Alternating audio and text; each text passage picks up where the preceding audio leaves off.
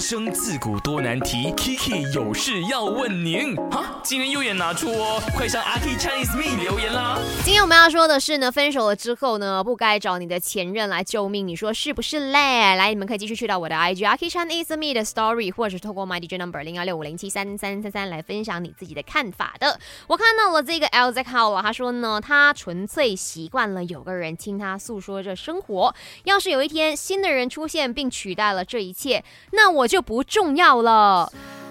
你为什么要这么虐自己呢？啊，我不知道说，但他应该是男生吧？看他的头像，嗯，有一点黑样子了哈，暗暗的照片真的是跨博狼了哈。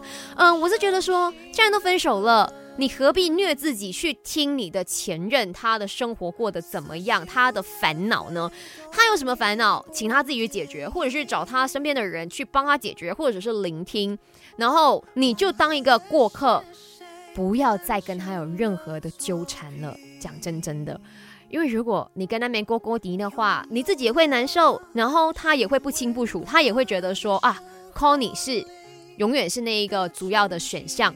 那只会让你们的关系一直没有办法很清楚的断掉了哈，所以真的各位有什么事情发生的话哈，也不要找自己的前任呐。你的 phone book 里面 contact 这么多个人，何必嘞？对不对？如果很紧急很重要的话，也可以找警察先生来帮你们解决的。